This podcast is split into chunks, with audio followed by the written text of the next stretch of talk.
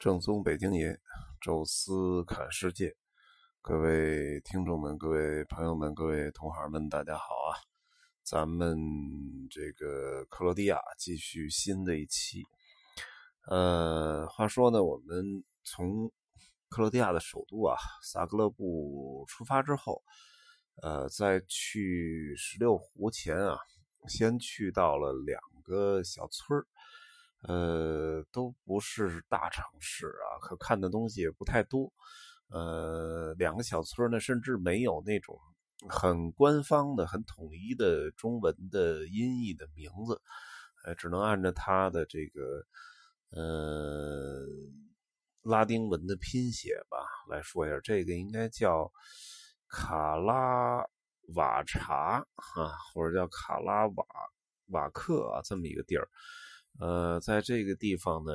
呃，是有一个克罗地亚的独立战争纪念馆。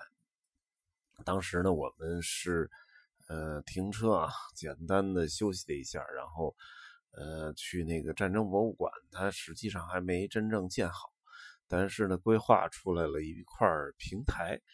呃，摆上了一些当年的独立战争时候的武器。正好呢，这个平台边上有这么几栋房子呢，应该就是在呃内战当中啊，当时呃被炮火所击毁的这个房子啊，都是残垣断壁啊，所以整个呃映衬出那种场景吧，呃，就是能感觉到这种战争的创伤哈。呃，话说啊，这个整个的南斯拉夫当时解体的时候。经历了好多场战争，斯洛尼亚也独立战争，克罗地亚独立战争，然后就波黑的内战，包括后来的科索沃战争，实际上是挺怎么说呢？是，呃，就是大家比较奇怪啊。南斯拉夫本身就是这些个地区大家联合起来组成的这么一个联盟型的国家啊，因为当时有这么一个国家英雄，就是铁托。啊，那铁托去世了，慢慢包包括后来的苏东剧变啊，导致了整个这个呃地区确实大家就不想在一块过了，呃，那就各过各的了哈。怎么就最后打成了这样？呃，其实这里面有很大的问题呢，就是呃这个地区虽然整个面积不大啊，但是呃有这么一个巨大的问题，就是种族特别多。呃，有这个塞族啊，塞尔维亚这里边有住在克罗地亚的塞族，还有住在波黑的塞族啊。当然，最大部分的是在呃这个塞尔维亚本土。然后现在科索沃也有很多塞族，呃，所以你你你这 你这些呃不好处理啊。那其他人独立了，那你你这塞族在那些国家里变成少数民族，肯定不干。呃，然后再加上呢，就是这个克族啊，就是我们说的克罗地亚族啊，然后斯洛文尼亚族啊，然后波黑这边还两三个民族，然后还有穆斯林族，呃，然后阿尔巴尼亚这边啊，在科索沃，在马其顿还有这个阿族，呃，等于整个这个南斯拉夫里边，虽然六个当时加盟的地区啊，但是实际上。真正分出民族能分出十多个来，而且在不同的地区交错着这么住着，呃，再加上呢，这些民族呢还都有完全不同的宗教，啊，有东正教，有天主教，有伊斯兰教，啊，还有犹太教，然后伊斯兰教里还有什么这个苏菲派什么的，所以这个民族宗教啊。极其混杂，再加上一定的历史原因吧，啊，包括这块呢本身就是一个，呃，当年的奥斯曼土耳其帝国和，呃，欧洲的最前沿的奥地利啊，后来的奥匈帝国的一个前沿的拉锯战的一个阵地。今天你把我的这个萨拉热窝占了，明天我把你贝尔格莱德抢了。所以在这儿反复拉锯啊，然后这个边境地区呢，呃，都把自己的这个这个这个主体民族往这边迁移啊，所以导致这个大家住的错综复杂，呃，最终导致这个就是实际上啊，虽然住的很近很近啊，但是不同民族、不同的宗教、语言也有很大的不一样。呃，也是为这个当时整个这个苏东剧变之后，南联盟解体，各种各样的内战啊，产生了巨大的影响。另外，是我个人认为的啊，就是呃，之所以这儿最后分裂成了这么多个小国家，呃，其实跟这个整个地形也有关系。巴尔干半岛啊，这巴尔干其实就来自土耳其语里这个多山啊，就是这这个半岛山特别多。伊比利亚半岛啊，就是西班牙、葡萄牙那半岛，就在西班牙和法国的天然交界处来一个比利牛斯山，完了，整个这个半岛就是一片大平原啊，几乎就没什么山了啊。然后亚平宁半岛呢是在整个半岛中间啊，有这么一个亚平宁山脉呃，佛罗伦萨呀，什么锡耶纳呀，包括呃再往北有那么一点帕尔马，这些在山里面。呃，仅此而已。北边、南面都是平原，呃，那巴尔干就不行了啊！这个山一直从东走到西啊，就在中间啊，就是塞尔维亚居住这个贝尔格莱德这附近，是一片大平原啊。然后像波黑全是山啊，萨格勒布就是克罗地亚这块除了首都萨格勒布啊，然后一到往海边那方向去，也都是山。呃，马其顿啊，科索沃、阿尔巴尼亚，呃，什么罗马尼亚、保加利亚，这都在山里。这个山一多呀，在古代这个交通就特别差。呃，两个山隔了一个稍微大一点山口啊，可能这个就是一开始就是口音不一样，再后来形成之后，这个上百年啊、几百年的这个演化，就可能变成了完全不同的两种语言。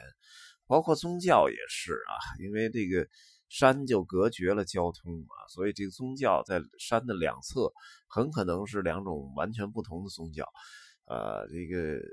我们这次走这波黑的时候啊，就是呃在山这边啊，就一座大高山，山这边全是清真寺，然后翻过那个山口啊，到那边下山的时候一看，一路全是东正教教堂。啊，所以这这种情况，我觉得，呃，在这个多山国家是很常见。有一个可以就是类比的一个地区，就是南美洲。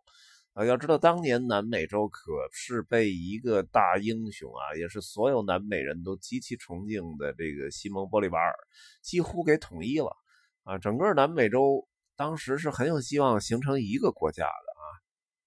但是就是因为。南美洲这山太多了，不像美国啊，美国两左右两边夹着山，然后中间全是大平原啊。那这边中间隔着这安第斯山脉，完了这各种高原，哎呀，就等于这整个这些国家切的支离破碎啊。你有任何政令啊，包括收税，都从中间这个没法走啊。当年在飞机还不太发达的时候，只能坐船啊。从秘鲁这边呃发送一个什么命令出去啊？那么想送到巴西的里热内卢得绕过半个南美洲，啊，所以在这种情况下，最终啊，虽然大家都很崇拜西蒙莫玻利瓦尔啊，但是最终在他活着时候，基本上这个整个这南美洲这国家就都四分五裂了，啊，其实巴尔干也类似啊，甚至他还加入了不同的语言、不同的宗教。啊，所以最终形成了现在的就是这个欧洲这三个大半岛啊，国家最多的，而且战争也是最频繁。克罗地亚呢，实际上内战呢其实挺简单啊，就是这个呃，其实就是他当时希望能够让自己这个国家能够独立，呃，但是导火索挺逗啊，因为。很多人就是在今年开始了解克罗地亚，其实源自于他的足球队啊。那么克罗地亚这个足球队今年很争气啊，拿了个世界杯亚军啊。要不是在这个没有这个冠军的经历啊，可能在呃经验上比法国队差啊。其实他是很有机会能够问鼎世界杯冠军的啊。那么他呢，这个当时。很多人看这个比赛的时候，呃，看到莫尔德里奇那个非常失落的那个目光，呃，非常受到感动啊。甚至于我还看过一篇这个文章啊，说这个你们不了解的克罗地亚啊，什么经历内战，而且这个莫尔德里奇曾经还是个放羊娃啊，然后拉基蒂奇的父亲还带着孩子就从那个呃克罗地亚避难到了到了瑞士。啊，就类似这种故事啊，所以就这帮这个年轻的球员，其实都是当年，呃，内战时候的这个就是难民受到波及的小孩，最终，呃，都成才拿了世界杯的亚军，啊，写的特别感动啊，呃，所以就是激激励了很多的这个中国的游客啊，想去看看，啊，这个拿了世界杯亚军的国家到底什么样。啊，但是实际上，克罗地亚的独立战争其实也源自一场足球赛啊。这足球可能跟这国家不解之缘啊。一路我们也看到了很多的足球场。呃，当时据说是南斯拉夫的贝尔格莱德红星队啊，然后来到这个这个萨格勒布啊，跟萨格勒布迪纳摩打了一场比赛啊。然后可能结果就不说了啊。这个当时场面很混乱。啊，然后出甚至出现了军警啊，然后跟球员有有这个冲突啊，最终这个演变成球迷之间的冲突啊，最终这个事态越扩了越大啊，最终形成了克罗地亚独立战争啊，所以也是一场球赛引发的血案啊，当然打这个独立战争啊，一共打了五六年啊，这个克罗地亚人还是比较善战的，大家看到。呃，体育其实就是武力的一个延伸吧。呃，克罗地亚人，你走在克罗地亚，你能看到，其实普遍平均身高都挺高，而且这个身材很健壮哈。呃，也比较勇武啊，所以打仗的时候，实际上独立战争他还一直呃不处于弱势。呃，但是这个巴尔干的这个独立战争啊，实际上武器用的都是比较落后的。呃，现在就是。这个米格二十九好像只有东欧和中国还存在着那么一点点啊，中国就是歼七歼八哈，呃，东欧呢就是标准的米格二十九的这个改进型啊，好像叫鱼窝，我记着这个北约的代号啊。那么在那个战争博物馆的中间啊，就摆着一一架这个已经应该是坠毁的这个一个米格二十九的残骸啊。呃，这个就是一个二代战斗机啊。当然，在九十年代初的时候，实际上中国可能差不多也是二代战斗机。呃，但是现在看起来落后还是挺多的。但是那个坦克让我看起来就更可怕了啊！这个居然有一辆谢尔曼坦克。这个谢尔曼坦克是二战期间的美国主力坦克，就是咱们看那电影《狂怒》。那里边那坦克居然在就是二战都结束了快五十年了，四十多年的时候还能看见这个当时二战的坦克，这个可太落后了。旁边一辆 T 五五，这也是呃比较老的坦克，当然这二战之后呃，所以你能感觉到就是这场战争其实真正技术含量倒不是特别大。但是一定非常惨烈，因为看到了一个装甲车啊，整个侧面全是密布的都是弹孔，然后包括那个你能看到这些村庄啊，后边我们呃住的一个小镇啊，离石榴湖很近的叫呃奥托卡查吧，这么一个名字，那个小镇的那个楼的墙壁上也都是那遍布的都是那个机枪打的弹孔。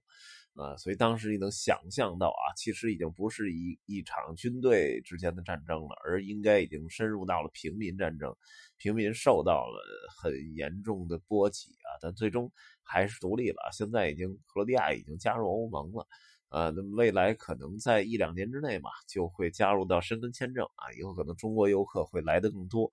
呃，他的这个除了他的这个坚强的钢铁一般的意志啊。以及他这个非常出名的什么足球、篮球啊这些运动以外啊，他也有非常呃值得一看的呃景点啊，美丽的海边的古城啊。后面几期呢，我们会呃着重跟大家聊聊克罗地亚的这些呃具有吸引力的景点与城市啊。那么这期呢，就跟大家聊聊克罗地亚的独立战争啊。那么后面啊，咱们继续再聊。